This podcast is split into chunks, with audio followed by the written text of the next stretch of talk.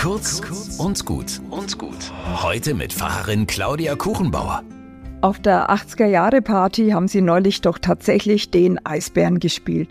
Und ich habe laut mitgesungen. Ich möchte ein Eisbär sein im kalten Polar. Und dann, Eisbären müssen nie weinen.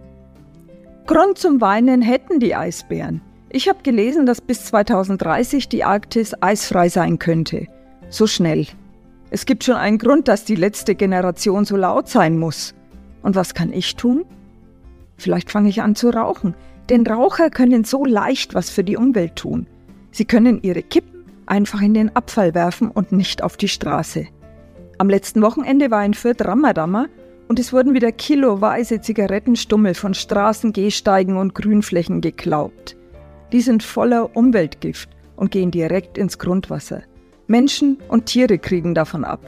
In der vierten Fußgängerzone gab's Taschenaschenbecher geschenkt, um's den Rauchern leichter zu machen. Macht halt auch mit. Nutzen wir jede Chance, dass die Eisbären nicht weinen müssen.